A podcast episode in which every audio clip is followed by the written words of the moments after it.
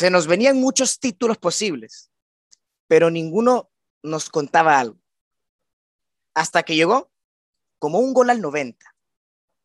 Y nos dimos cuenta que la mejor manera de titular el programa era con eso.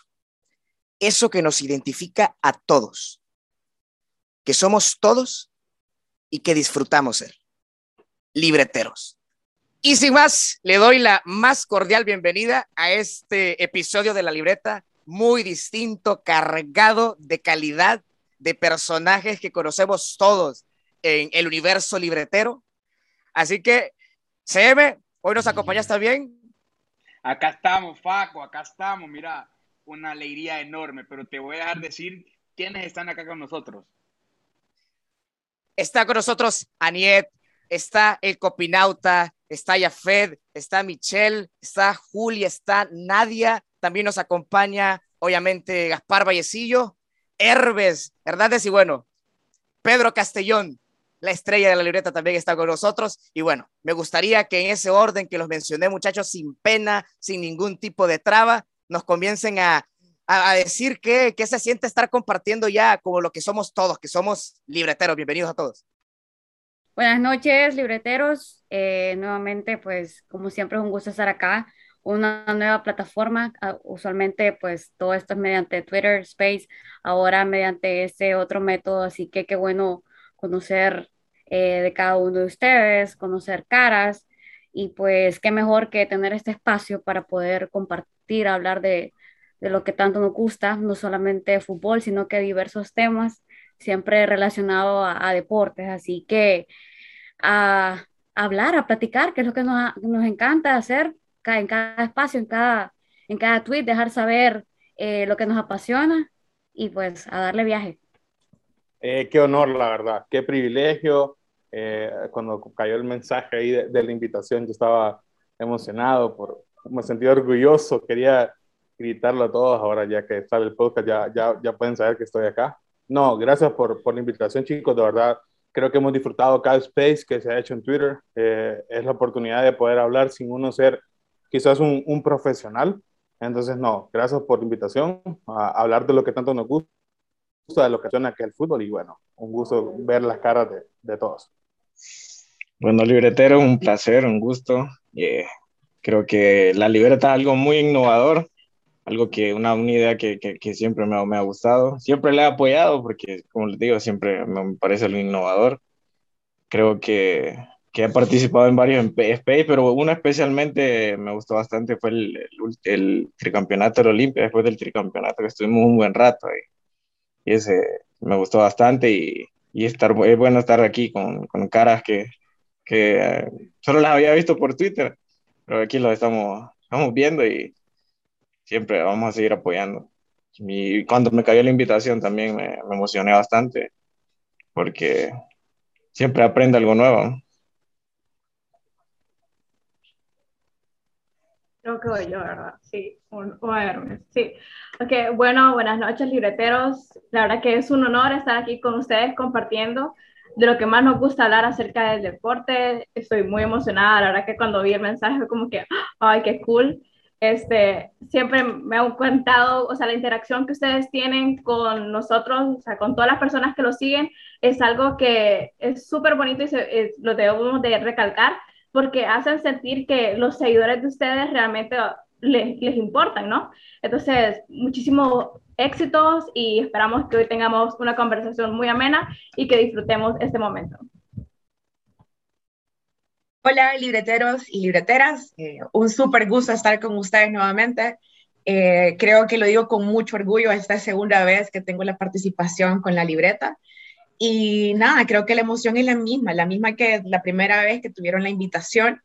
Eh, y justamente como decía Michelle anteriormente, a uno lo hacen sentir parte de, y creo que eso ha sido algo sumamente eh, importante por parte de ustedes. O sea, yo recuerdo, y también con orgullo lo digo, desde los primeros eh, tweets que empezaron a tirar y el saber y conocer de, lo que venía haciendo la libreta y lo que generaba esa emoción, eh, ahí he estado siguiéndoles y súper contenta de estar con ustedes, súper contenta de conocer a otras personas con las cuales hemos compartido uno que otro tweet. Así que nada, muy alegre.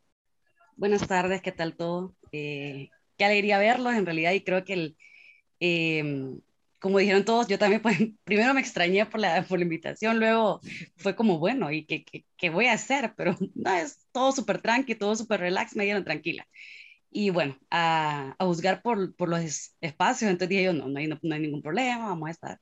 Y vamos a platicar pues de lo que nos gusta, de lo que hemos estado haciendo pues en otros espacios, que si bien es cierto, tal vez no he estado en los primeros, pero ustedes lo envuelven a uno, entonces ya uno, mira, hay espacio, se mete un rato y, y aunque como le decían a Julia que qué programa estaba escuchando, entonces la gente, ¿qué estás haciendo? No nos estás haciendo caso, estamos, estoy en otras cosas. Pero no, qué bonito y bueno, ver, eh, ponerle cara pues a los tweets aquí ya, viéndolos a todos y éxito siempre y aquí vamos a estar. Y seguimos subidos en el barco. Les cuento que tenemos también a un legislador aquí. Le doy la, la más cordial bienvenida a José Calix. Gracias, gracias. No, al igual que los demás, pues eh, sorprendido por el mensaje, recuerdo, eh, creo que fue en la mañana que me cayó por el 100 y dije yo, pues eh, vamos a aprovechar la oportunidad, vamos a, a, convivir y a dialogar con todos los, los libreteros que, que, en cada space estamos ahí compartiendo opiniones, compartiendo debates eh, con Hermes, que de repente ya habíamos tenido la oportunidad de mucho antes de, de la libreta estar ahí eh, tirándonos un poquito, pero siempre con, esa pica, con, ese, con esa rivalidad sana entre su equipo y el mío. Pero eh, muy agradecido pues, por la invitación, por, por, poder estar aquí y conocerlos a todos ya con, con, más confianza después de un poco más de, de interacción que hemos tenido en, en los diferentes spaces que pues la libreta nos ha dado la oportunidad de estar ahí. También contamos con la presencia, obviamente, de Gaspar Vallecillo, Hermes Hernández, Pedro Castellón, y quiero que también se sume a saludar al menos a esta gran audiencia, Diego Lorenzana.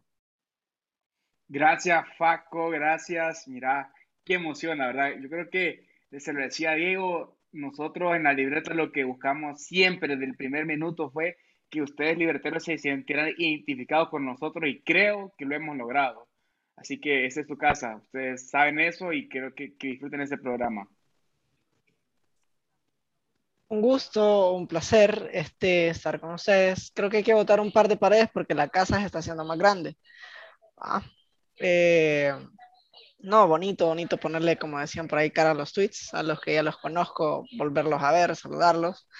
Este, lo mismo que decía el diputado ahí con la tirazón, pero tranquilos, dentro, dentro de todo lo chill y siempre eh, dispuestos a esto, a hablar de lo que nos gusta, hablar de lo que nos gusta. Noches, porque buenas la desilusión que nos dieron ayer. La verdad es que me siento muy contento porque me siento en familia con todos los libreteros acá presentes. Adelante y espero disfruten su programa. Como les decía, libreteros, eh, bueno, primero que es un honor, no tienen idea eh, lo que decía Nadia, el ponerle cara a, a los tuiteros, a los tweets es es un honorazo y qué bueno que, como decía nuestro CM, por medio de nuestros contenidos y por medio de, la interacción que, y, la identificación que ustedes han tenido con, con, con, el mismo contenido, lo hacemos posible. Nos han unido hashtags, nos han unido equipos, nos han un poquito unido incluso las, las opiniones eh, que tenemos, ya sea en contra o, o, o a favor de, de, lo mismo que estamos hablando, nos ha unido el fútbol y nos ha unido la libreta. Entonces, eh, en este caso, particularmente nos une la selección nacional. Vamos a hablar sobre ella, un poquito desilusionados, un poquito tristes, eh, pero sin duda alguna que la vamos a pasar bien. Y es por eso, CM, empezamos y, y, les digo, micrófono abierto, sin pena, como que estamos en el space, como que estamos en la sala de nuestra casa, como me decía eh, Gaspi. Y bueno, empezamos obviamente con, con esta triple fecha, Gaspi. Y mira, Faco, aquí nadie levanta la mano como en la universidad Aquí el que quiera hablar, habla. Adelante. Yo, yo quiero tildar la triple fecha de dolorosa, terrible, desilusionante, porque eso es apenas de, el inicio de un octagonal que puede marcar historia en nuestro fútbol, ya que veo que podemos hacer un papelón bastante, bastante difícil y contraproducente para los intereses de nuestro fútbol. Espero que el, el, el barco como ustedes le dicen, eh, mejore su rumbo y lleguemos a Qatar 2022. Hay que cambiar cosas, hay que, hay que tomar mejores decisiones, sobre todo ya dentro de los partidos. Eh, me gustaría saber la opinión de los libreteros que nos acompañan, a ver quién está en mi equipo o quién está en el barco de Coito. Yo quisiera dar como un resumen breve de, de los tres partidos, eh, bien puntual. O sea, eh, Canadá-Honduras, lo esperado, un empate. El Salvador-Honduras, decepcionante, porque todo apuntaba a, ganarse en el Cuscatlán. Y por último, está, eh, Honduras, Estados Unidos, San Pedro Sula, la desgracia. Ese sería mi, resumen en sí de, lo que fue esta primera jornada de las eliminatorias. Y pues como toda aficionada hondureña que siga la selección, eh, hay una mezcla de, sentimientos, de emoción ahorita por lo vivido ayer. Los que estuvieron en el estadio eh, saben lo que pasó al final. Eh, los ánimos se caldearon, como le mencionaba yo a Gaspar hace un rato, y pues toca esperar lo que va a suceder el próximo mes. Ya estamos a, a, menos de un mes, diría yo, así que son 30 días más que tenemos para saber cuál sería el futuro de, de lo que pueda pasar y creo que ya, ya sacamos la calculadora tan temprano, así que es tan momento temprano. de, de ir anotando, de hacer cálculos, porque dependíamos mucho ahorita de, del comienzo. Eh, bien es cierto, no es cómo se empieza, es cómo se termina. Y ya hemos estado acostumbrados a esto de la selección, nos ha pasado Sudáfrica, nos pasó Brasil 2014, pero bien, ahora ya las cosas son diferentes. La CONCACAF, como siempre hemos mencionado en los espacios, el nivel ahora es superior al de años anteriores. Un Canadá, un El Salvador, el Costa Rica totalmente distinto a lo que fue a mundiales anteriores, pasó de, de, más a menos, así que les invito a sacar la calculadora porque la vamos a necesitar. Mira, vos sacaste la calculadora, pero lo que tuve ayer fueron pesadillas. Se mundía el, bar, se mundía el barco a cada minuto en el, en, en el mar, o sea, eran los GIFs que ponía el CM, era terrible. Soñé con los tweets, con todos los tweets, soñé con el Facebook libretero yo. No, es que ayer fue algo, bueno, totalmente inesperado, sobre todo por cómo comenzó el partido. Lo bonito, lo intenso, pues ver a, a Nájar con esa fineza y esa entrega. Eh, bueno, la mayoría en realidad, y, y, cómo funcionaba de interesante e inteligente lo que había pasado. Y luego, o sea, darle vuelta a todo fue demasiado. Y como mencionó Aniet, pues eh, sí, los primeros partidos tal vez el Canadá se esperaba, el Salvador definitivamente era el más alcanzable a ganar, porque es raro que, y además, por lo que vimos era un equipo al que se le podía ganar, pero el, el, el haber cuidado jugadores pensando que el de ayer era, era, seguro, nos pasó una factura terrible, pues. Entonces, eh, creo que todos coincidimos con un montón de cosas y, y siempre iniciamos las eliminatorias con una super ilusión y al final pues vamos en el camino así como como, como entre que sí que no, como pero no, la al final nadie se va. Como parchando llanta ponchada. Algo así. Como... Miren, yo no sé si aquí en, en, en, este momento, yo aquí soy como la Kioto, soy la romántica, pero ayer que se escuchó el himno en ese estadio, oh, fue un espectáculo, las lágrimas. Yo en mi casa, ni yo en mi casa estaba con los pelos erizados, creo esa sensación no en, el estadio. en nuestro país cantando, ver este, esa afición, eh, ver a los mismos jugadores, o sea, cómo sí. se sentían tan orgullosos, tan parte de, tan fuertes. No, no puedo ni siquiera describirlo. El haber estado ahí eh, ha sido uno de los sentimientos más bonitos eh, a nivel futbolístico de este año para mí. Y como decía Aniet, terminó en una desgracia. Yo, a pesar de todo eso, a pesar de, lo que sucedió y cómo terminó la noche. Como les digo, aquí yo vengo de romántica, pero yo de este barco no me bajo. Bueno, yo, yo opino que todos esperábamos que en Canadá tan siquiera sacara un punto. Ganar, también lo pudimos haber ganado, la verdad. Pero ya lo del Salvador lo, lo sigo sin entender. No sé qué andaba buscando Coito en El Salvador. Porque, sorprendernos, la verdad. Exacto, no sé qué andaba buscando Coito al, a, al mostrarle no sé, como respeto al Salvador. ¿Cómo le vamos a mostrar respeto al Salvador?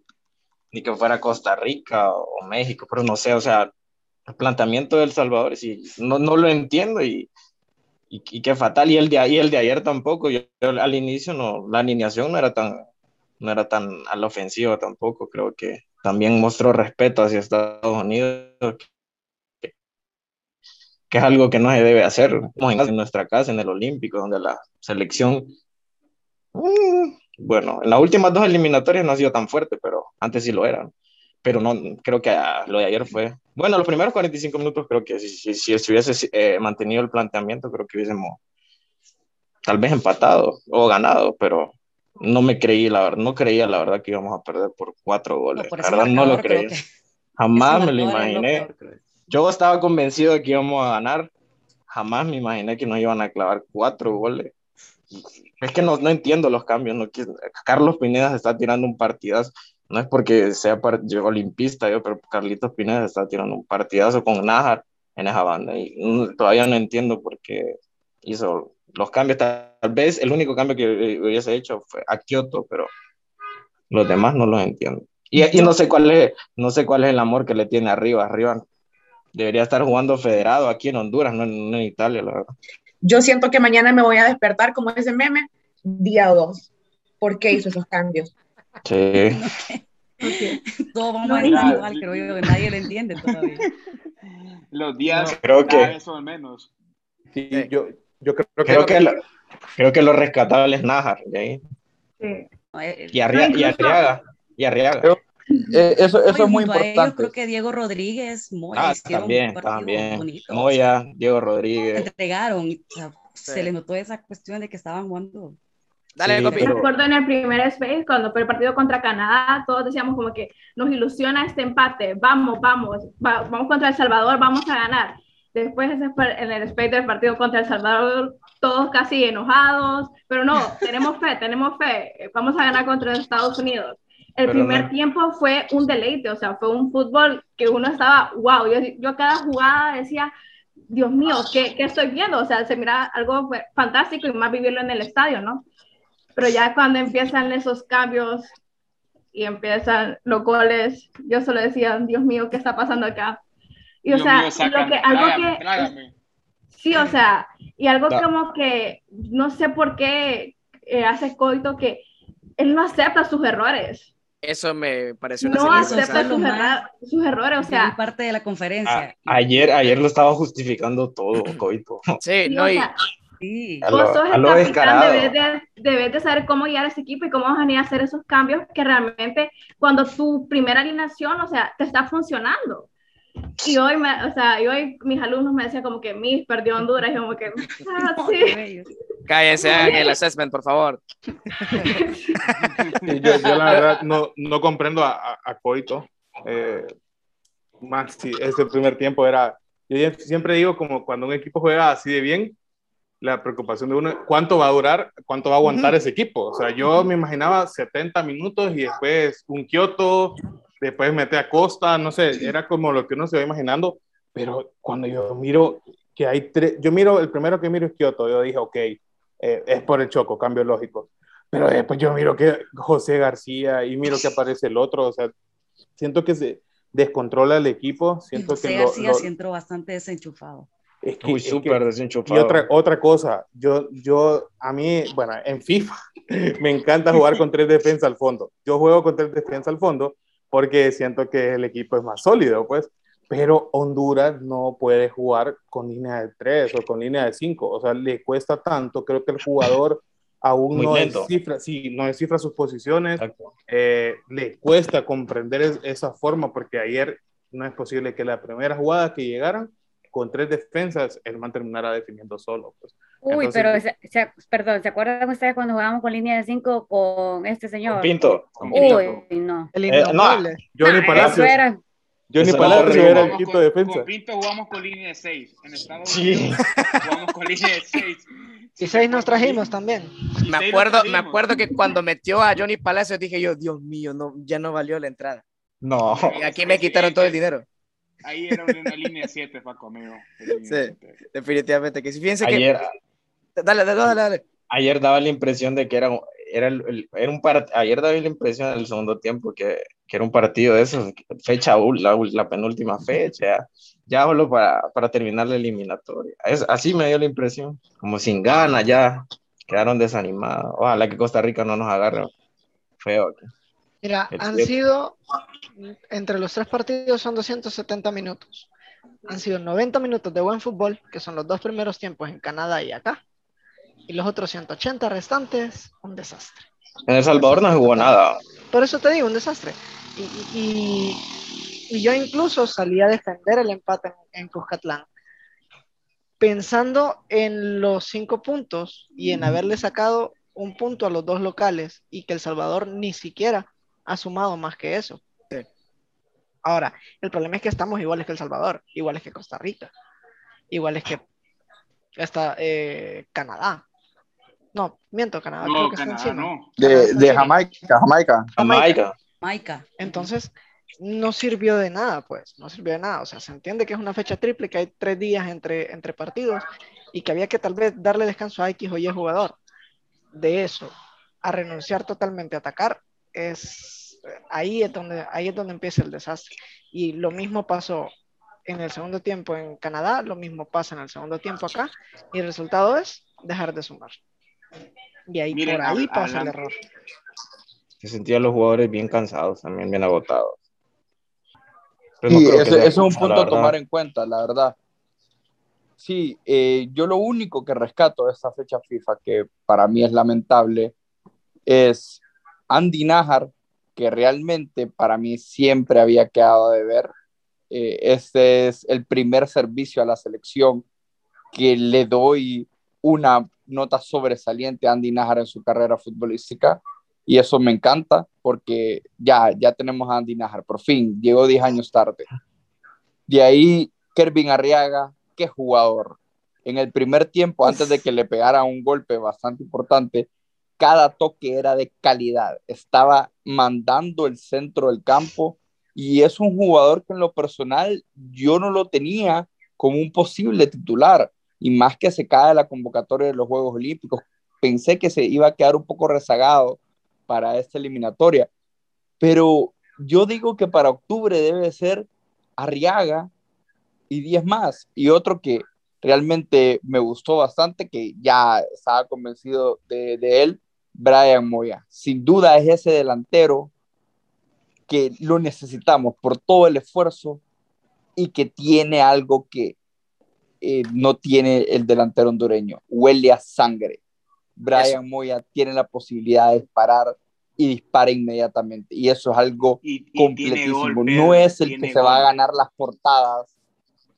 No es, no es el que se va a ganar las portadas, no es el que se ve mejor, no es el que corre más rápido, pero está ahí. Y cuando Moya tiene oportunidad, va a disparo al marco inmediatamente, porque tiene una facilidad para armar su disparo, que es increíble.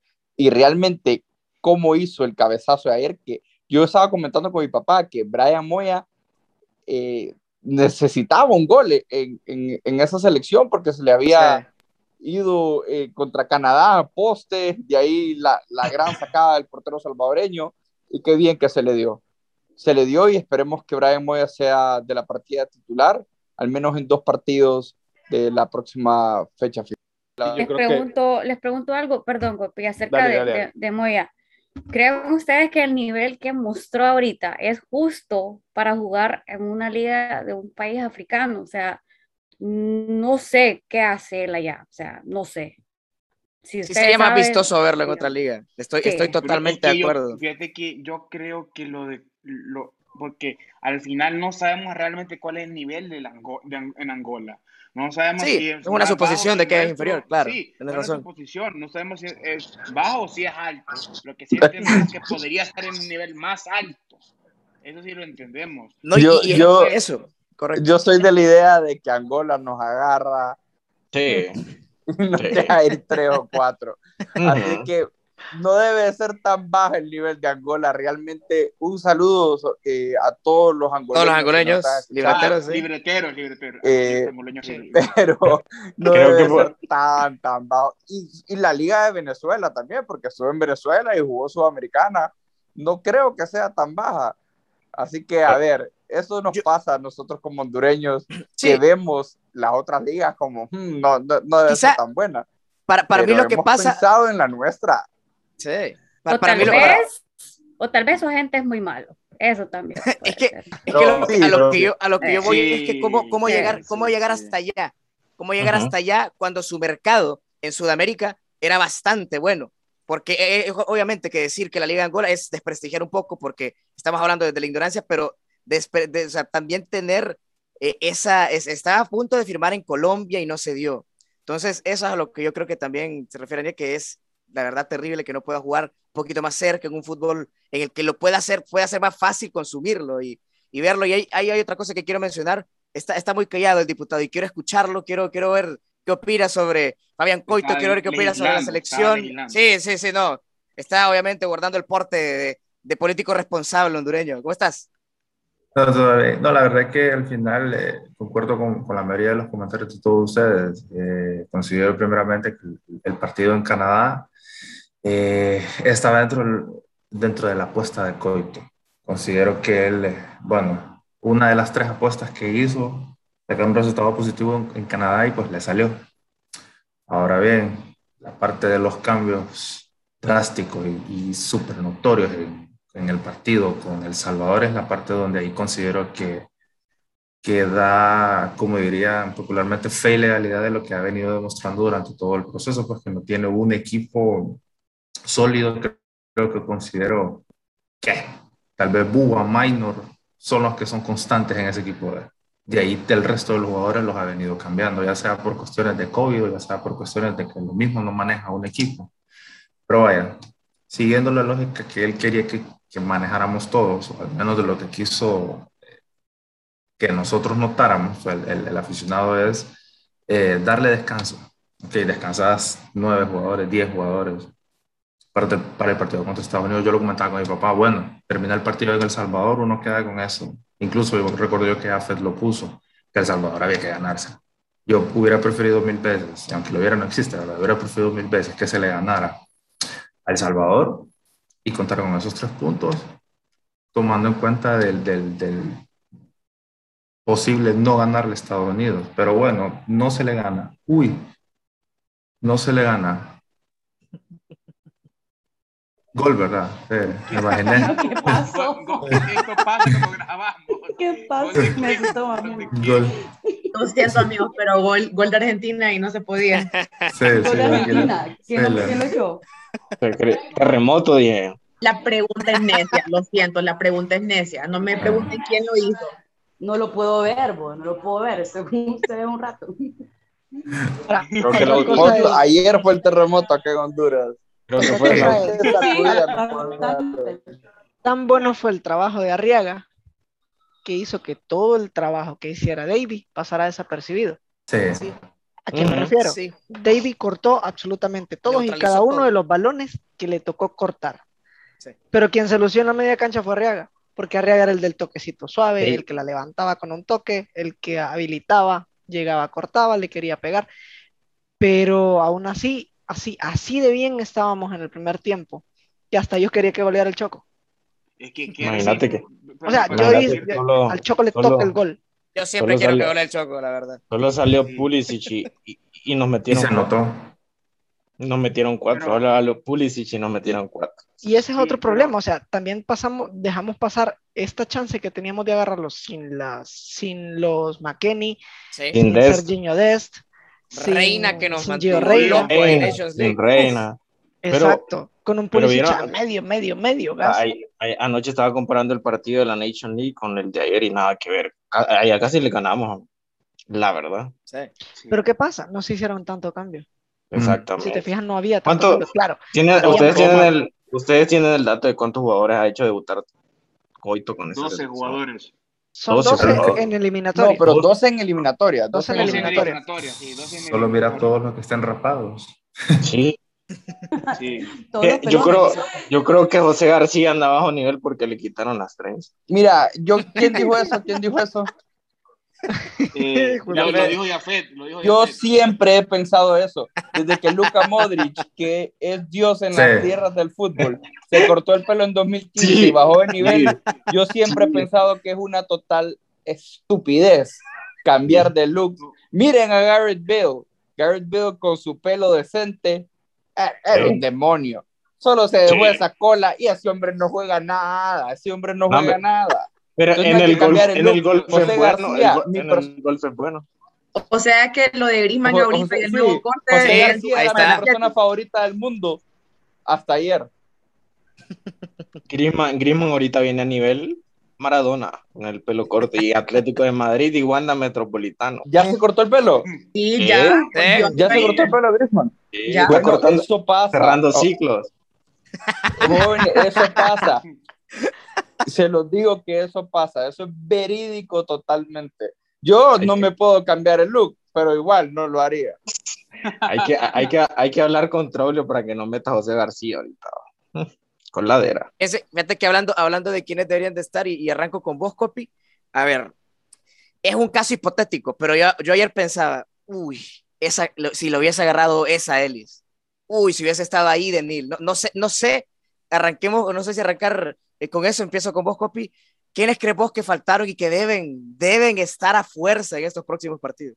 Mira, yo hay un jugador que lo voy a defender siempre y, y para mí, agarrando nivel, Jorge Renan Benguché, al lado de Moya, podrían ser los hombres que necesitamos en ataque. O sea, Bengu tiene esa misma peculiaridad que ustedes dijeron de Moya. Bengu es más juega con sangre, pues. O sea, bola que tiene, bola que busca Marco, no duda, es un jugador fuerte. Aparte que si ustedes notaron ayer, y creo que en los últimos partidos eh, Honduras no tiene potencia en ataque. O sea, el Choco, yo soy choquista a morir, pero Choco es un fútbol mucho más tranquilo, eh, eh, juega, eh, Eddie no está quizás a, a nivel que, que, uno quisiera, Moya eh, es rápido, pero no tiene esa corpulencia, digamos, que, que tiene Vengo. Para mí, Vengo eh, agarrando nivel ahorita podría ser jugador clave para, para octubre, ya metió dos golitos, esperemos que siga agarrando ese nivel y me parece que podría ser eh, una, una pieza ahí importante. Maldonado no debería de faltar.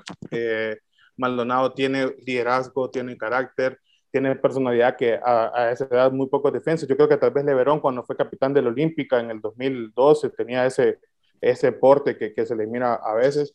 Y fíjate que yo incluso siempre he defendido jugadores eh, estilo Meléndez. O sea, yo soy Olimpia, pero esos jugadores que dejan todo en la cancha, eh, yo los digo, para mí son, son necesarios en la H. Pues puedes tener un, un Maldonado que es juego limpio, que es juego que sale jugando bien, que sale tocando, pero necesita un man que te vaya a matar y, y a veces Fíjate es necesario tener un Meléndez. Yo como entrenador creo lo mismo que cree el copy, que hay que tener alguien que sea muy técnico y alguien que, que se atreva a, a, a, rajar, porque a veces hay que rajar. Como cuando vamos a defender, no todos los defensas pueden ser iguales, porque para el delantero es más fácil tener dos defensas iguales. Sí. Creo que últimamente nos hemos preguntado por qué no ha convocado a Pinto. Creo que, este, es, o sea, bueno. está demostrando el nivel de jugador que él es, y yo creo que cuando lo era a convocar, va a entrar con todo su nivel y decir, te cerré el pico.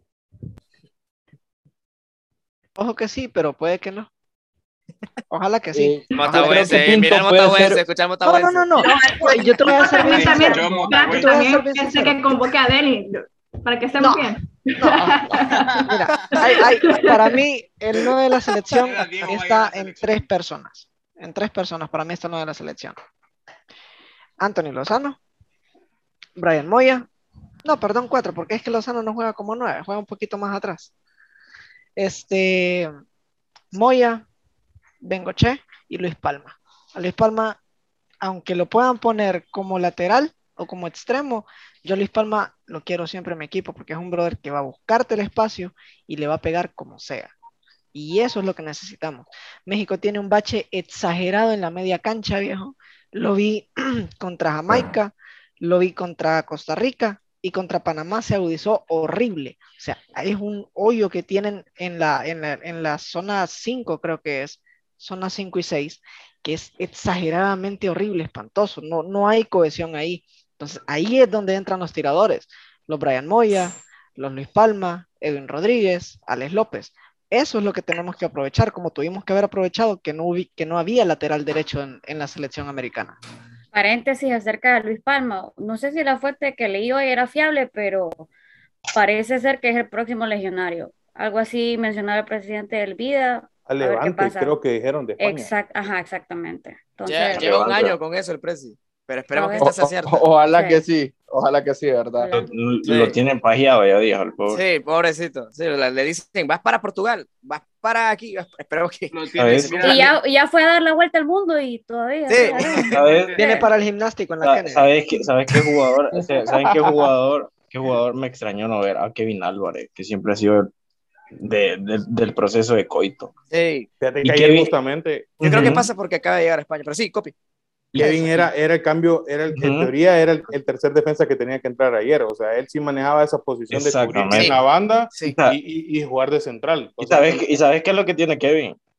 Que Kevin intimida al rival. Sí, tiene personalidad muchísimo. Fue amaleado siempre. Que siempre, Kevin siempre va fuerte y, grita, y eso intimida. Fuerte, grita Exacto. fuerte y, y intimida al rival, como dice Exactamente. Mucha. Sí. Juega, juega con ímpetu juega con garra, con ímpetu, No sé. Pero creo que no, le hace falta un poquito más. Un poquito no más. sé por qué, la verdad, no, no lo convocó Coito y sí jugó hasta la Copa Oro. Sí, pero eso es lo que uno no entiende, porque imagínate que si, si convoca uh -huh. a García, que, que bien no, ¿Sí? no, ha tenido todo el proceso, pero o sea, a que hermano tuvo en toda la Copa Oro. Toda la Copa entonces, Oro. Entonces, como, esas son las cositas que a veces uno dice como...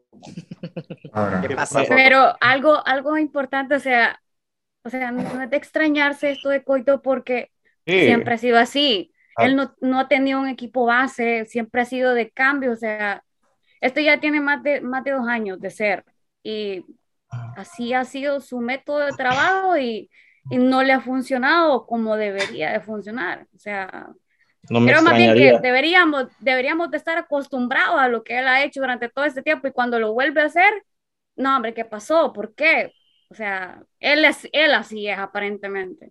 No me extrañaría que cambiara al Búa también. Solo eso falta. Y Minor son los únicos dos que no los vamos a ver nunca. Que aparezca. me que aparezca que hiciera algo así en algún momento. Que aparezca con Aunque él, aunque Búa es su equipo base. Ese es su equipo base. Eh. es el Búa y Minor. Búa y 10 más. Búa y Minor, sí. Búa y Minor. Minor. Aunque a Minor lo quitó en El Salvador. Y, ey, sí, por eso, por eso dije, va, por, por, por esa. Ey, y Rivas también. Es un amor con Rivas. Arriba, arriba. ¿Se imaginan a, a, Moya, a, Moya, con el representante de Rivas? Me lo manden en un barco con el tramitador de la visa de Jerry. Viejo, ese lateral izquierdo que tiene Motagua. Bueno, es el que tiene la banca. Rodríguez, Rodríguez. Viejo, ese, ese man la banca. es ah, increíble. y, era, y era de Ojalá yo fuera. Salió de reserva del Olimpia. Sí, eh, Olimpia sufriendo tantos años por laterales. O sea, y, se tenían ahí siempre. Sufriendo el Olimpia. Un Chama Córdoba, no creo yo. Con Portillo. tío, lo dudo yo. Contanos por ti. Ese man le mete corazón. Yo me acuerdo, eh, ¿te acordás vos cuando vino Valle? El panameño, qué malísimo. Sí, sí, sí. Y, fue al, y, fue a, y fue a Rusia. Ajá, y mundial. Pero, pero, no dio, no, pero le dejó billete al equipo. Sí. Oh, sí.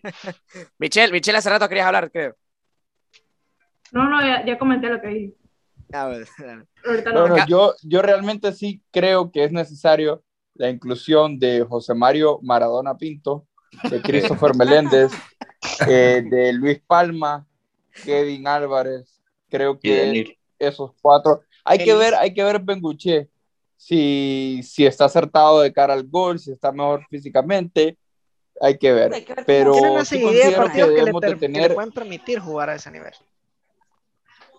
Correcto, si se correcto. liga, Claro, hay- viene- hay, hay que esperar un poco a Benguche, pero claro, si Benguche se pone a tiro y, y se pone bien, Benguche, eh, mi nueve titular, y, y creo que creo que a Honduras le va mejor jugando el típico 4-4-2, eh, no dejar un solo hombre en punta. Creo que esa variante de perfiles de Benguche, que tiene un poco más de cuerpo, te puede bajar el balón, y otro pequeño como Moya, que te, que te puede hacer esas diagonales, eh, que, que te puede correr, que te puede estirar el equipo. Creo que eso podría ser bien. Y con dos volantes creativos. Se puede, puede jugar Alex por una banda, o puedes tirar a José Mario por una banda, que no jueguen Rigo Rivas ni, ni Jonathan Rubio, que yo personalmente con las 100 libras de sobrepeso que tengo estoy muchísimo mejor físicamente y futbolísticamente que ellos. Me puede levantar a las 3 de la mañana y te juego mejor. Sí, Entonces, sí, sí, sí se puede hacer. Creo que con un 4-4-2, como el jugador hondureño ha venido jugando desde que empezó el fútbol, se hace. Además, solo así hemos clasificado al mundial con ese dibujo. Cuando nos ponemos a inventar que 4-3-3, que te pongo 5 defensas, que este es un híbrido, que va por dentro, ahí eso no funciona, no funciona. Vamos a los 4-4-2 y que los volantes sean a pie cambiados, los volantes por banda, y ahí nos va a ir un poquito mejor. O sea, Yo o quería sea que preguntarle a Hermes. banquearías preguntarle algo a Hermes, aquí. Ajá, dale. ¿Cómo está, cómo está Rubilio? O sea, Mira, Rubilio, Rubilio tiene, eh, creo que los últimos cinco partidos, cuatro goles. Cuatro o tres goles en los últimos cinco partidos. O sea, el hombre anda bien. El problema es que la selección no se le da. Así, la selección no se le da. pero no creas, que- en la Copa Oro 2019 jugó bastante bien. y Tiene sí, gol. No ha tenido la, oportunidad de güey. Tiene la gol, selección. tiene gol. Lo que pasa es que vas a llevar a Moya y vas a llevar a Rubilio y vas a llevar a Lozano y vas a llevar Es a. Bengoche y vas a llevar a Ellis y a Kioto, que son dos que no pueden faltar. Entonces, el problema es que ahí te- la- el problema general de la selección es que tenemos demasiados jugadores para todas las posiciones y no sabemos cuál es en realidad el que tiene que estar. Y dentro de todos Mm. esos demasiados jugadores para X o Y posición, a veces el técnico se va por el que no era. El caso de José García en Correcto. cambio. Y sa- el saben caso que de Rivas o el quiero caso de algo. Siento que en esta eliminatoria nos hizo falta algo clave, que no hemos hablado de eso, la cuadrangular.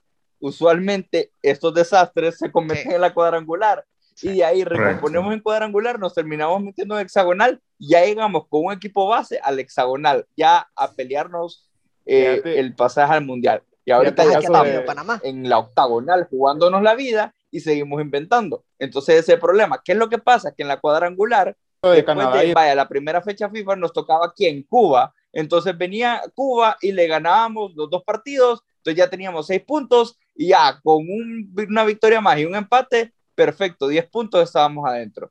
Eso es lo que te permitía la cuadrangular. Esos, eh, esos partidos para recomponer y, y para encontrar el equipo. Y ahorita ya estás frito, estás totalmente Fíjate que yo recuerdo que, que uno decía, pucha, pero Cana qué feo lo que va a jugar Canadá, lo que va a jugar El Salvador. Creo que Panamá lo tocó, que tenían que jugar aquel montón de partidos. Sí. Ah, claro. Y, nosotros nos creíamos, Y mira, y, mira, y mira cómo va Panamá. Man, o sea, Eh, al final correcto.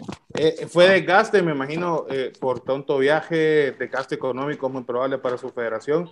Man, pero ahí vemos el, el- que, que sirve la pena, que vale la pena jugar contra, no sé, Surinam, no sé contra quién jugaban, para poder encontrar su, su equipo Claro, base. porque probar los 11, probar los 11, puedes hacer esos cambios, vas a Surinam y después a Antigua y Barbados y hacer los nueve cambios y perfecto, te, porque igual vas a ganar los dos partidos.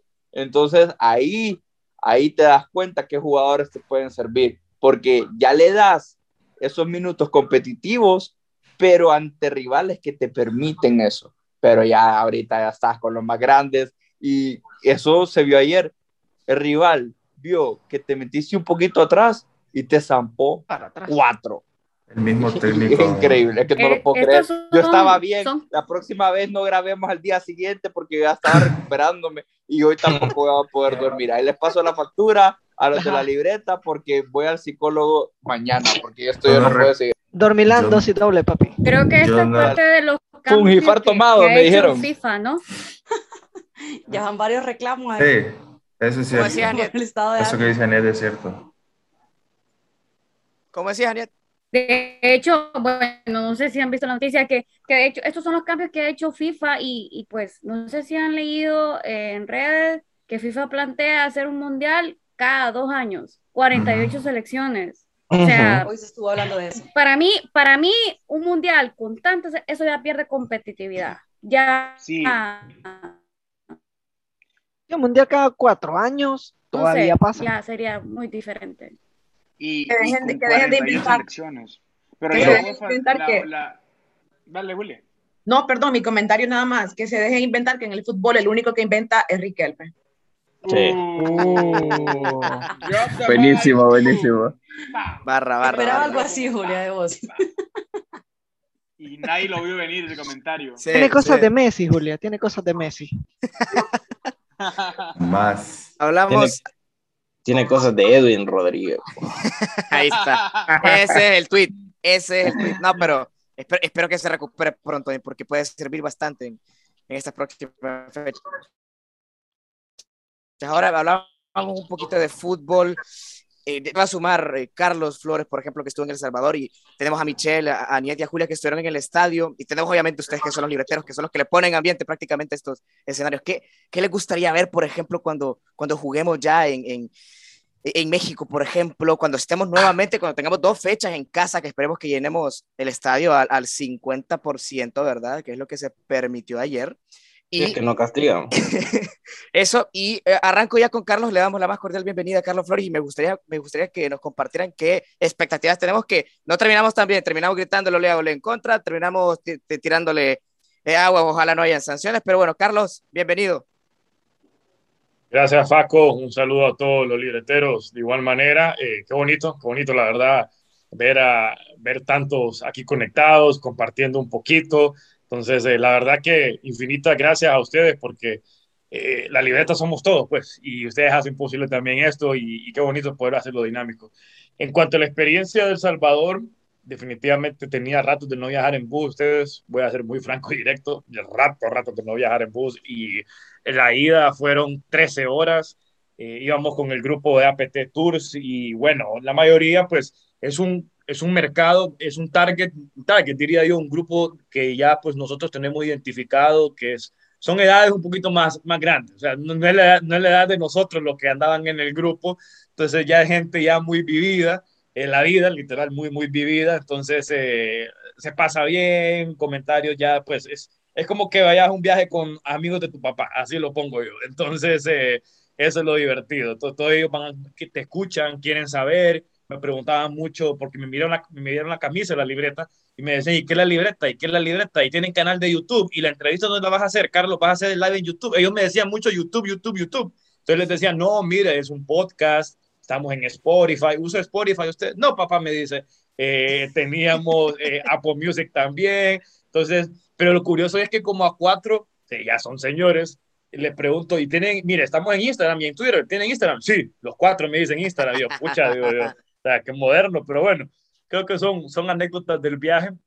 Y como les digo, fueron 13 horas. Eh, la frontera en el Amatillo, que fue el desvío, que la ruta que tomamos para entrar a San Salvador, era un desastre. Ustedes, la verdad que, bueno, es, no vamos a hablar de política aquí, de procesos, pero la verdad que es un desastre. Dos horas perdidas ahí por los procesos, protocolos parlamentarios de este gobierno en cuanto a salir de acá. Diputado, diputado, póngase vivo, diputado. Atente ahí, entrar- atente y- ahí. No, y entrar al otro, o sea, no la tiramos de que fuéramos Suiza, ¿verdad? pero bueno, no, no, no, quiero, no quiero entrar ahí. Entonces, bueno, entramos a Salvador, señores, el camino muy bien, se comen eh, ricos mariscos allá.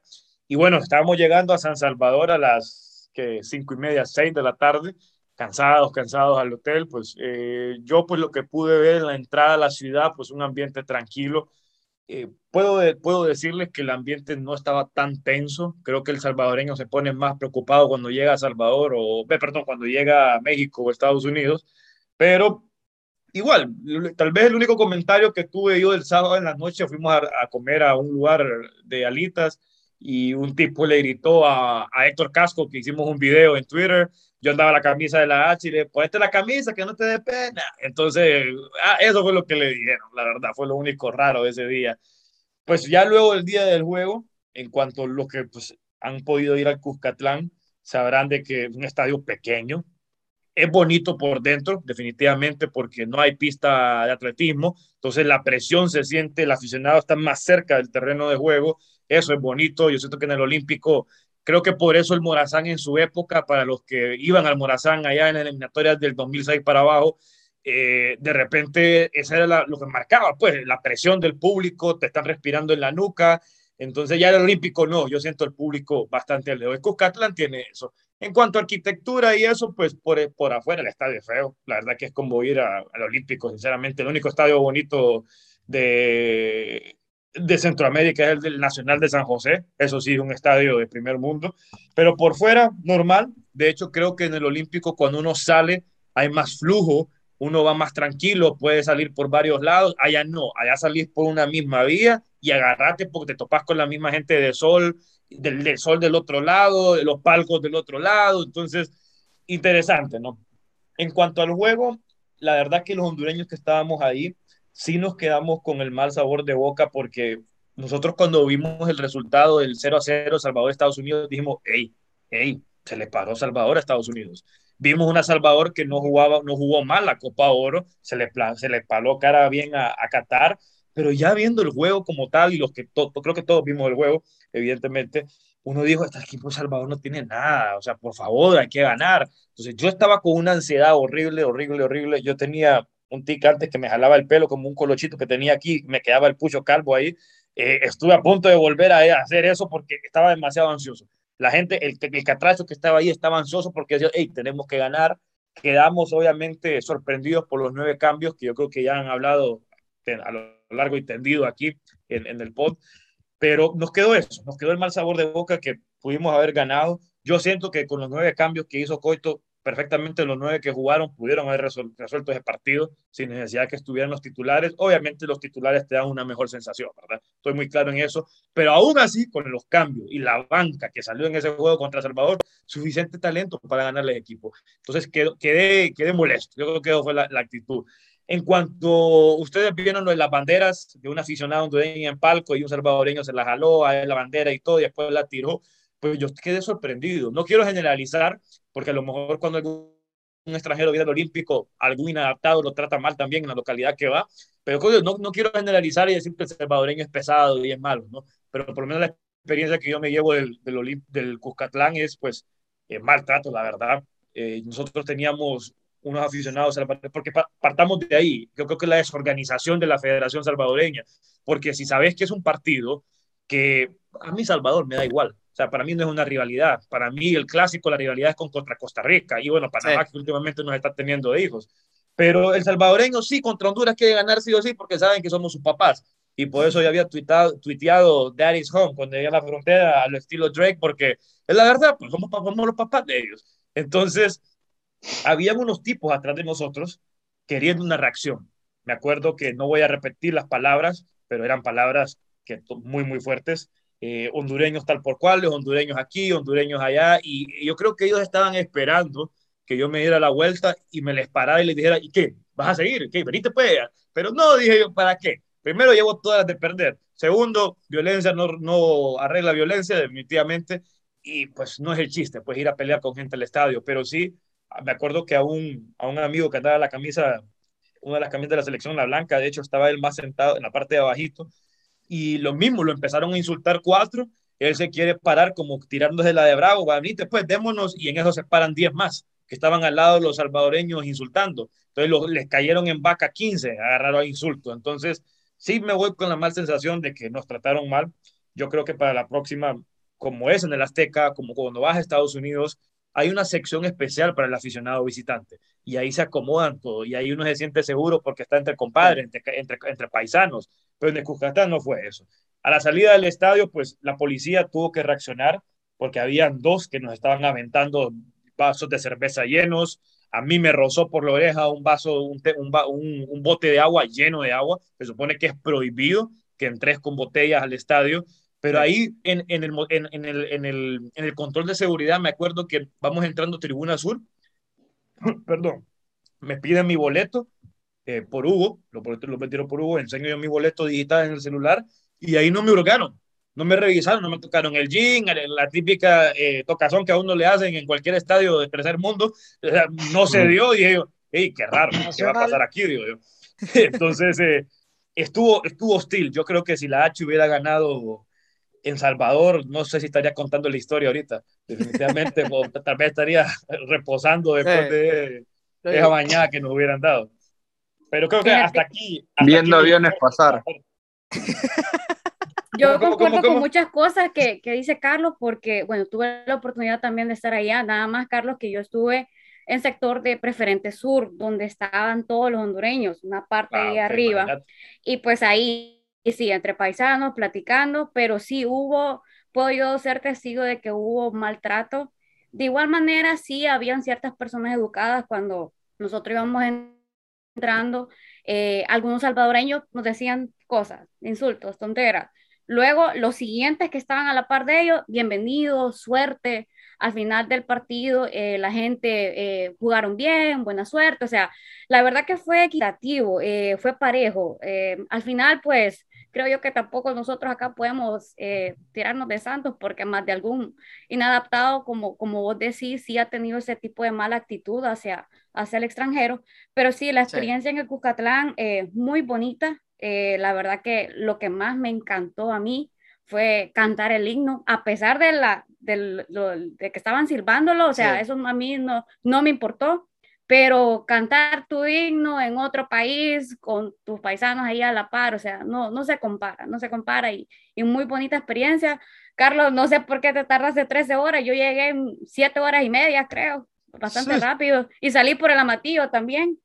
Y eso que vengo también de San Pedro, salí vos, ¿verdad? Pero, pero ibas en carro particular o en bus. Ah, sí, íbamos en Eh, carro. eh, ahí, ahí, ahí, ahí está la cosita. Es ahí el detalle. Pero sí, la, la verdad que eh, el encuentro para mí dejó mucho que desear. Eh, algo que un factor bien importante que le faltó a Honduras fue la velocidad. O sea, para mí El Salvador no huele ni hiede. O sea, la selección mm, X. Pero sí tuvimos la oportunidad, se dieron los chances, pero lastimosamente no fue el resultado que se esperaba. Y lo que comentabas, Carlos, respecto al trato que les dieron en otras tribunas, sí, es cierto, eh, se podía ver. Incluso creo que lo, lo más factible, como vos mencionabas también de, de la Azteca, era agrupar a todos los hondureños en un solo sector, así como estábamos nosotros. O sea, eh, era lo, lo ideal para cualquier tipo de confrontamiento. Pero sí, me quedo, como decís vos, Aniet, con, con el tema del himno. Eh, dos años de no, haber, can- de no cantar el himno eh, Sí. en un estadio y la sensación, a mí se me hizo un nudo en lo particular cuando empecé a tocar, a cantar el himno y digo, pucha, eh, la verdad que sí, espero cantarlo en Qatar, digo yo. Entonces, eh, ojalá, ojalá que, que así Y- sea, pero en general, pues la experiencia es muy buena, muy, muy buena totalmente. Y, y, por creo- ejemplo, estaba Julia, Julia Michelle y Aniet, y un servidor lo cantamos allá, así que me gustaría también escuchar ese relato. Sí, eso quería contarles también. Bueno, como les dije al inicio, yo emocionada con las lágrimas, o sea, literalmente los sentimientos a flor de piel, el volver a sentir, a cantar ese estadio en tu país, con tu gente, eh, bueno, después de todo ese tiempo que hemos pasado, ¿no? En, este encierro, fue una sensación difícil de explicar. Pero literalmente pasamos del cielo al infierno. Hemos hablado de la afición del Salvador, pero creo que también es importante, a diferencia de Coito, hacer la autocrítica. Lo que pasó en el estadio ayer fue lamentable. O sea, para mí como hondureña, como amante del fútbol, no es tolerable. No es tolerable. Yo comprendo la, la, eh, la frustración, estar fastidiados. Yo también viajé, yo viajé de Tegucigalpa eh, para poder llegar al estadio a una buena hora, con buen tiempo y poder llegar, encontrar un buen espacio, todo, lo comprendo. Pero para mí no es comprensible el salirte, o sea, primero, primer gol, ok, un par empezaron a bajar. Segundo gol, ese estadio comenzó, o sea, a vaciarse. Yo lo siento aquí, Hermes, pero yo vengo de del equipo más grande de Honduras y mi afición y mi barra, ahí está, en las buenas y en las malas. Sí, yo, yo quería mencionar, para mí yo no dudo que el, que el Olímpico es la casa del H y para mí no hay discusión, ese, ese es el estadio, es la casa. Pero no es primera vez que pasa. La eliminatoria pasada yo fui al primer partido contra Panamá y fue una lluvia de vasos y cosas a la misma selección cuando iban saliendo hacia el camerino, que salen del camerino hacia la derecha, ¿sí? ¿Y qué fue lo que pasó después de eso? Que el partido después contra Trinidad igual hubo problemas y el partido contra Costa Rica, que era el siguiente de local, se tuvo que jugar en el Morazán.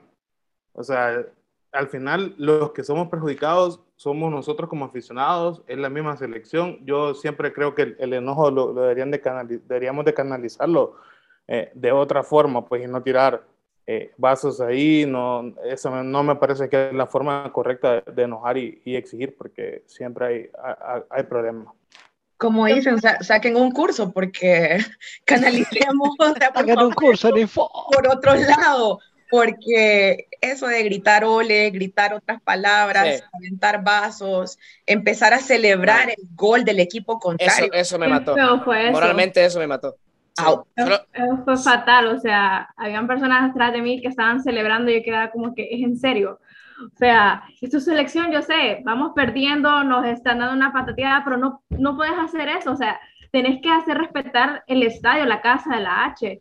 Igual como decía Julia, ¿verdad? Al inicio, esa sensación tan bonita eh, de este, estar cantando el himno con todas las personas atrás, y celebrar el gol, o sea, celebrar con personas que ni conocías, qué bonito. Incluso se nos olvidó el COVID en ese momento, hasta nos abrazamos con todos, pero ya después fue lamentable. Pero sí, al creo... principio Dale, perdón, perdón, Michelle. Dale, dale, dale, perdón, perdón. Ah, bueno, algo que quería comentar que este, yo llegué como tipo 6 de la tarde ahí al estadio y iba obviamente a, a Sol Sur. La cosa es que no sé qué había pasado con el boleto de un aficionado y nos cerraron los portones. Nos cerraron los portones y nosotros como que, bueno, ¿y ahora? Y las personas, ¿verdad? Este, pegando patadas, eh, tirándole cosas este, a la policía, a la policía incluso hasta algunos les tiró gas pimienta. Y yo dije como que ya no entré, ya no entré, hasta que después por fin ya dejaron entrar a todos, pero ni nos, nos revisaron este, los boletos. Muchos decían, pues, ¿para qué pagué este, tanto dinero si al final no nos revisaron? Pero la verdad como que esa parte sí fue, fue como que ese descontrol me quedo con lo bonito de que fue la sensación del himno, celebrar ese gol y obviamente, ¿verdad? Esa crítica que tenemos que hacerla y como que nosotros como aficionados también podemos ser esas voces por medio de las redes sociales que ahora es medio que nosotros nos comunicamos, de decirle a los demás que eso no es correcto, o sea, ¿para qué vas este, que, bueno, eso no es correcto, sino que al equipo se tiene que apoyar siempre en las buenas y en las malas, si no, ¿para qué fuiste? Yo pienso que, que con CACAF puede ser que nos aplique lo mismo que le hizo a México en este primer partido. Los dejaron a puerta cerrada, o sea, y es México, que todo el mundo piensa, sabe que hay una cierta preferencia, eh, pero nos puede pasar y al final los culpables de eso vamos a ser nosotros. Por uno van a pagar todos, así que creo yo que la gente tiene que hacer conciencia, pero bien, como decía Carlos, siempre hay un adaptado y así. al final todos, todos pagamos por ese tipo de, de acciones que no son correctas. Yo creo que antes, antes de pedir fuera coito, deberíamos de pensar en mejorar como sociedad. Y como alguien lo decía ahorita, eh, tratemos de nosotros ser precursores, promotores, perdón, en las redes de que ese tipo de cosas eh, al final le afectan al mismo jugador, que obviamente quién como jugador, cómo se sentirán ellos ahorita. Yo fuera jugador y estuve en el campo, yo estaría devastado, yo no dormiría por un mes hasta el próximo partido contra Costa Rica, el local.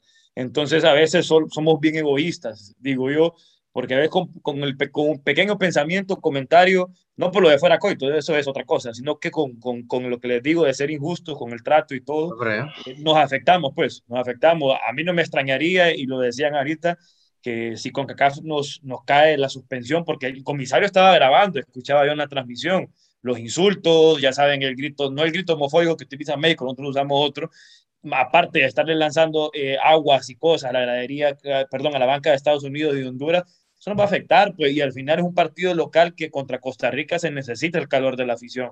Pero ahora, imagínense que la suspensión cae la otra semana y ya se juega a puerta cerrada los dos partidos de local, nosotros mismos nos metimos de la daga. Y ahí, ¿quién va a hacer la culpa? Entonces, eh, creo yo que hay que mejorar, hay que mejorar y algo que a mí me gusta, y creo que aquí vamos a compartir todos, tomando la, eh, la experiencia de Salvador, cuando estaba el himno de Honduras, eh, varios, varias partes del estadio en Cuscatlán estaban abuchando y silbando el himno. Por lo menos las veces que yo he ido al Olímpico, no sé ustedes, confírmenmelo, cuando estamos ahí y tocan el himno del equipo visitante, si de repente se empieza un adaptado, todos empiezan, ¡ey, ey! Y entre nosotros mismos empezamos a hacer para que nos callemos, pues. Entonces, imagínense, ahí están las buenas acciones. Y yo creo que eso es lo que necesitamos, está claro, pues. yo, creo que la actitud de la gente ayer fue, ayer nos quedamos eliminados de Qatar. Obviamente fue un golpe fuerte, fue un golpe fuerte. Nadie le gusta que le metan cuatro en su casa, pero hay, hay oportunidad de mejorar todavía. Y en eso, pues como afición, nosotros tenemos que mejorar y tomar el ejemplo de, otros, de otras aficiones, que tal vez la única que podría tomar yo de la región es a, Costa Rica, pues, porque ahí todos somos iguales, hasta los mismos colores de la bandera. Eh, eh, libreteros, justamente con un mensaje parecido al de Carlos, creo que sería muy bueno que cerráramos esta gran participación. De verdad, ha sido un placer. Eh, no, no tienen idea del honor que es verle, verle los rostros, verlos expresarse en este, en este espacio. Hace mucho quería conocer a cada uno de, de ustedes. Y bueno, con respecto a la selección, yo puedo comentar que sigo en el barco. Utilicemos, sigamos utilizando el hashtag que ha sido tendencia gracias al CM de la libreta. Hay que subirse al barco, hay que seguir en este, en este barco. Yo al menos estoy en el de la selección y también, al menos eh, desde mi criterio, voy a respaldar al profe Coito, que al menos ayer me dejó muy eh, decepcionado dentro y fuera. Sigo, obviamente, respaldándole. Y bueno, obviamente le, cedo la palabra a cada uno de ustedes para que nos cuenten qué tal la experiencia en este espacio que se llama justamente en homenaje a ustedes, libreteros. Y bueno, un placer haber estado con ustedes. bueno, la verdad que un gusto muy bonito el haber compartido. Creo que pude desahogarme lo que sentía respecto a ayer y creo que es bueno conversarlo, platicar entre, entre nosotros y, y pues de ahora en adelante eh, mi frase para cerrar es, no es como se empieza, es como se termina y, y, ya veremos qué es lo que sucede más adelante y a seguir subidos en el barco independientemente de lo que esté pasando. Eh, Boinas, eh, yo creo que el, el, el, sentimiento, me quedo con el sentimiento de cantar el, el, himno en el estadio. Yo ayer no, no, no pude ir, lo viví la eliminatoria pasada, la vez más bonita para mí fue el partido Honduras-México. Eh, nunca había ido a Honduras-México. Yo me sentía como Brasil cuando, cuando en el Mundial del 2014, que el himno lo cortaban por tiempo, la, la gente siguió cantando esa vez el himno. Tengo grabado eso en, en mi corazón y se lo voy a contar a mis hijos que, que pude vivir eh, ese sentimiento. Pues yo, yo, yo lloraba eh, porque era algo de verdad único y yo creo que ese sentimiento, eh, como de la manera en cómo nosotros comenzamos los partidos como, como aficionados, creo que debería ser la forma en, cómo nosotros lo, deberíamos determinar. Pues así como respetamos el himno del rival, aunque nos duela, pues yo no, no soy de los que creo que, que, debamos de abuchar a nuestros jugadores. Yo no creo, sinceramente, yo no creo que haya una persona que quiera jugar mal y representar mal a nuestro país. Por muy pecho frío que sean o lo que queramos decirle, yo me niego a creer que no hay alguien que se sienta, que no se sienta orgulloso de llevar la H en, en el pecho. Pues y yo pienso que ellos eh, errores van a haber, así como nosotros nos podemos equivocar a diario en nuestro trabajo, pero yo hago un mal titular en mi trabajo y nadie me está diciendo hijo de tantas. Pues esa creo que es la, la diferencia y al final yo sinceramente creo que, que ellos se esfuerzan. Eh, ojalá que, que, que, no volvamos a abucharlos, pues no creo que vamos a abuchar a nuestra selección. Sigo subido en el barco, igual que, creo que la mayoría acá. Eh, sí estoy triste, obviamente, esperaba mejores resultados, pero yo soy de los que tengo que, creo que hay que bancar a los que estén. Si está Coito, lo voy a bancar, ni modo, es lo que nos corresponde, ya, ya lo ratificaron, el hombre sigue, Ahora pues toca esperar que, que haya aprendido las lecciones, eh, llamen a quien llamen, de cualquier equipo que sea, igual voy a, voy a apoyar y bueno, faltan 33 puntos, pues faltan muchísimos puntos por, por, por, por ganar, por muchos partidos por, por, por, jugar y bueno, ahí esperemos de que haya más espacio libreteros, disfruté un montón eh, conocerlos, eh, verlos, conversar con todos y que grande la libreta, que grande este tipo de espacios que, que han creado para que, para que todos podamos platicar. Pues. Entonces, Abrazo grande para todos y que aguanten los libreteros. Bueno, la verdad ha sido un placer. Siempre un placer interactuar con, con cada uno de ustedes. Y pues, pues sí, sigo subido en el barco, tío. Sigo subido. Un poquito de esperanza todavía. Con, el, le tengo fe a los jugadores, no al técnico. y pues eh, creo que material humano hay, hay de sobra, hay bastante talento para, para poder llegar al Mundial. Creo que ahora en adelante los puntos en casa van a, ser, a ser, vitales, no hay, no hay que dar, no hay que perder ninguno. Creo que, que solo es sumar de tres en casa y, ir a buscar tan siquiera un empate, ¿no? Creo que en un partido de local aquí, después contra México, en el Azteca, que siempre es súper complicado, pero, pero se puede, yo sé que se puede y pues, como te digo, como les digo, tengo fe en los jugadores, pero no en el técnico. Y pues como les digo, siempre va a ser un placer interactuar con ustedes y, y para futuras invitaciones aquí siempre vamos a estar y, el sábado nos vamos a ver la pimpa, Andy. No, igual, eh, agradecer el espacio, la oportunidad, la invitación.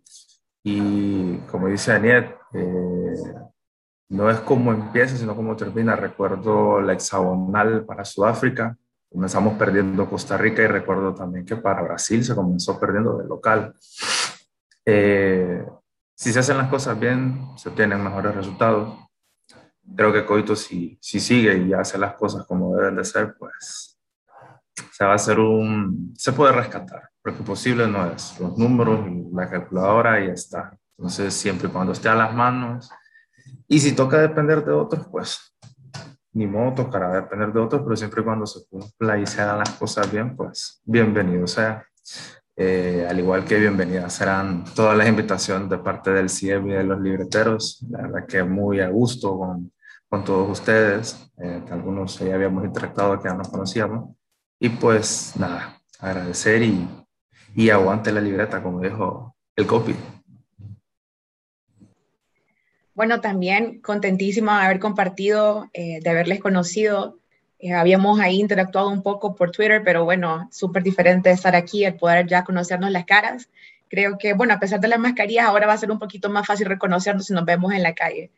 Y, nada, yo de este barco no me bajo, yo sigo en este proceso y en los que vengan. O sea, Honduras primero y aquí estoy. Creo que una de las cosas que me ha hecho eh, reflexionar mucho esta pandemia, este encierro, es lo mucho que amo el fútbol, lo mucho que disfruto ir al estadio, lo mucho que, amo la selección y el poder cantar ese himno, el poder estar ahí nuevamente, me ha hecho quererlo aún más. Así que nada, contentísima de, de haber estado el día de hoy, de haber participado Aguante la libreta, aguante el Olimpia y aguante Honduras y aguante el Arsenal. Nuevamente, muchísimas gracias por la invitación. La verdad que la pasamos muy bien, tuvimos una práctica muy bonita hablando de lo que más disfrutamos. Y no sé, yo les los invito a que tal vez podamos armar un viaje de los libreteros a México. A los que no tenemos visa, la visa mexicana no es tan difícil que la aprueben, así que Así que tenemos esa esperanza. Así que podemos hacer un viaje, ¿verdad? Para ir a apoyar a la H. Igual seguimos en este barco. Este, muchísimas gracias nuevamente. Un saludo a todos y esperamos, ¿verdad? A las próximas estar aquí siempre. Está bueno el hashtag, hay que ponerlo en Twitter, Libreteros a México. Bueno, la verdad es que la eliminatoria, eh, es cierto, viene empezando, pero tenemos siete partidos en casa. De esos siete ya, ya quemamos uno. De esos siete partidos de visita ya sacamos dos puntos. Todavía se puede. Yo, eh, como les decía ayer, me equivoqué en mi percepción de qué era lo que hacía Coito. Ahora, los jugadores con ellos al 100. A Coito lo tengo en periodo de prueba. Así. Porque sé algo que se tiene que recuperar ahorita es la confianza en la selección y en la chamba de él. Y él tiene que cuidar su chamba, convenciéndonos a nosotros de que estamos tomando la decisión correcta con dejarlo a él. Fuera de eso, un gusto conocerlos a todos ustedes. Bueno, terminarlos de conocer porque ya todos, ya somos casi grupo selecto en Twitter, ¿verdad? Este, y me apunto para el viaje, pero para San Pedro, Honduras, México, porque es que no hay billetera. pero, pero, ahí vamos a ver, ahí vamos a ver. Marzo del otro año, Honduras, México, en el Olímpico. Estamos a tiempo. marzo. Estamos a tiempo.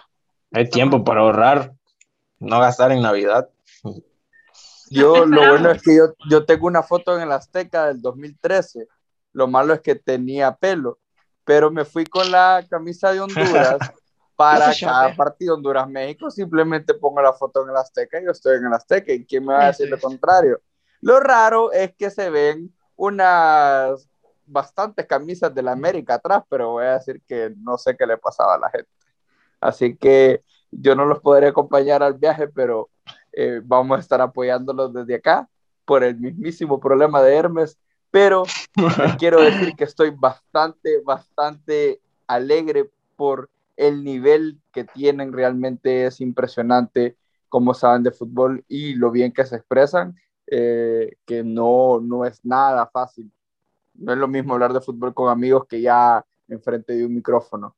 Así que los felicito y espero verlo seguido en los espacios y ya quiero ese espacio. Me imagino que como, como el 20 de, de septiembre, un poquito después, de hablando de la convocatoria para la fecha FIFA de octubre. Emocionante, la verdad. un dato, Eh, un la- dato, perdón, Pedro. ¿Sí? Habemos solamente tres mujeres aquí. No sé si se han dado cuenta. ¿El Por qué, el qué? cierto, Sabri- Sabrina Martínez está invitada, pero no pudo venir. No, y si Nadia se fue, así que también vamos a hacerlo. Lo que quiero, eh, quiero hacer énfasis, lo que quiero hacer énfasis es en la presencia femenina que tienen ustedes aquí.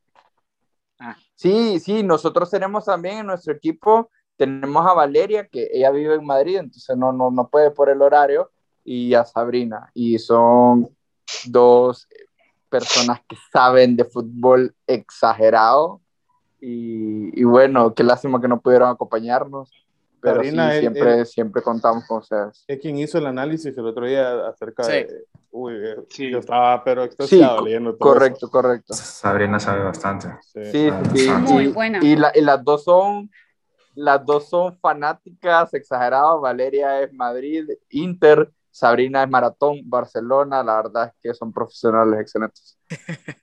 Mataste al copy. Dale, Car- Carlos y Gaspi para, para, para despedir. Listo, listo, libreteros. Un placer compartir con ustedes, conocerles igual a través de la pantalla. Disculpen que no sentí la cámara, estoy fachas. Ahorita no mentiras. Eh, pero igual ya me han visto por ahí. Estamos a la orden siempre con toda la confianza del mundo. Ya son parte de la familia. Todos los demás libreteros igual que comentan en Twitter, pero obviamente conocerlos a ustedes ya, ya le da un sabor diferente. Como decía Aniet, el tema de reunirnos. Hey, si no se puede México, vamos a San José en noviembre porque los, de nueve puntos tenemos seis fijos en octubre. Estoy, tengo fe que sí. Y bueno, se viene el clásico centroamericano. Y miren, si hay un partido que es rico disfrutarlo de hexagonal, octagonal, bueno, octagonal que es ahora, es el clásico centroamericano, ya sea en el Olímpico o ya sea en San José. Entonces, Noviembre invitación, 16. Queda la invitación abierta. Queda la invitación abierta. Así que igualmente yo sigo subido en este barco, no me bajo para nada. Y aunque no nos vaya bien, no, ya voy a celar, ya no voy a decir eso, va a ir bien en octubre. Siempre hay que estar ahí, siempre hay que estar ahí. Entonces, un saludo a todos e igual, como cerró Julia, come on you Gunners. Bueno, Qué pesadilla. El sábado, el sábado. Van, en, van en último. En primero, en primero. La tabla en primero, vuelta. es primero, sí. La tabla sí, está vuelta. Mejor, mejor hay que ver la vuelta de. Cristiano. a- Vamos, no, vamos a, vamos a descender y vamos a descender y vamos a quedar campeones invictos en la Championship. Eh, Dos ligas de oro, no las tiene nadie, ni el United ni el Liverpool, nadie. Dos ligas de oro. Ya hay una liga de oro de la Premier y va a haber una liga de oro de la segunda división, papá. Lo que, lo que Muy ustedes no saben es que queremos ser los invencibles en la Championship. Son el nuevo Sí, Wigan. correcto. Son el nuevo Wigan. Buen Hacer un river, hacer un river. Un River. ah, ahí está. Uy, me bajo el sombrero, Hermes. Gracias, gracias. Bueno, el sábado debuta Cristiano. Quiero ver a Camavinga, yo no Cristiano. Pues esto es lo que es la libreta, eso es lo que es la libreta, eh, alegría, felicidad, hermandad, libreterismo, diríamos por ahí. Y qué orgullo, la verdad, qué alegría que disfruten con nosotros, que se sientan felices y que puedan es- saber que ese es su espacio. Como les dije, la libreta es su casa y nada más que comentar. Ah, otra cosa, hay que subirse el barco. Hashtag hay que subirse el barco, pero ya. Hashtag el libreterismo, dice Copinauta. Muy, muy bueno. Vamos a hacer tendencia, sin, sin duda. Bueno, eh, esto ha sido todo, muchachos. De verdad, muy agradecido con todos ustedes. Eh, sepan que tienen un espacio dentro de nuestros corazones y son libreteros porque justamente no, no, no sabemos identificar del podcaster o del que no sale. Todos somos eso, libreteros. Así que les agradecemos mucho y ustedes que nos están escuchando también pueden ser parte de este espacio. En algún momento vamos a hacer nuevamente la versión y lo vamos a invitar. Un saludo muy especial para la doctora, para Olimpísima, que no nos pudo acompañar. También para Nadia, que eh, por cuestiones de conexión y tiempo no se pudo eh, mantener hasta el final. Y recuerden que nos pueden seguir en La Libreta Pod en Twitter y La Libreta Podcast en Instagram Un saludo también para Diego Lorenzana, que es quien edita estos espacios y vale mucho para este equipo. Y bueno, escúchenos en nuestra próxima entrega. Chao, chao.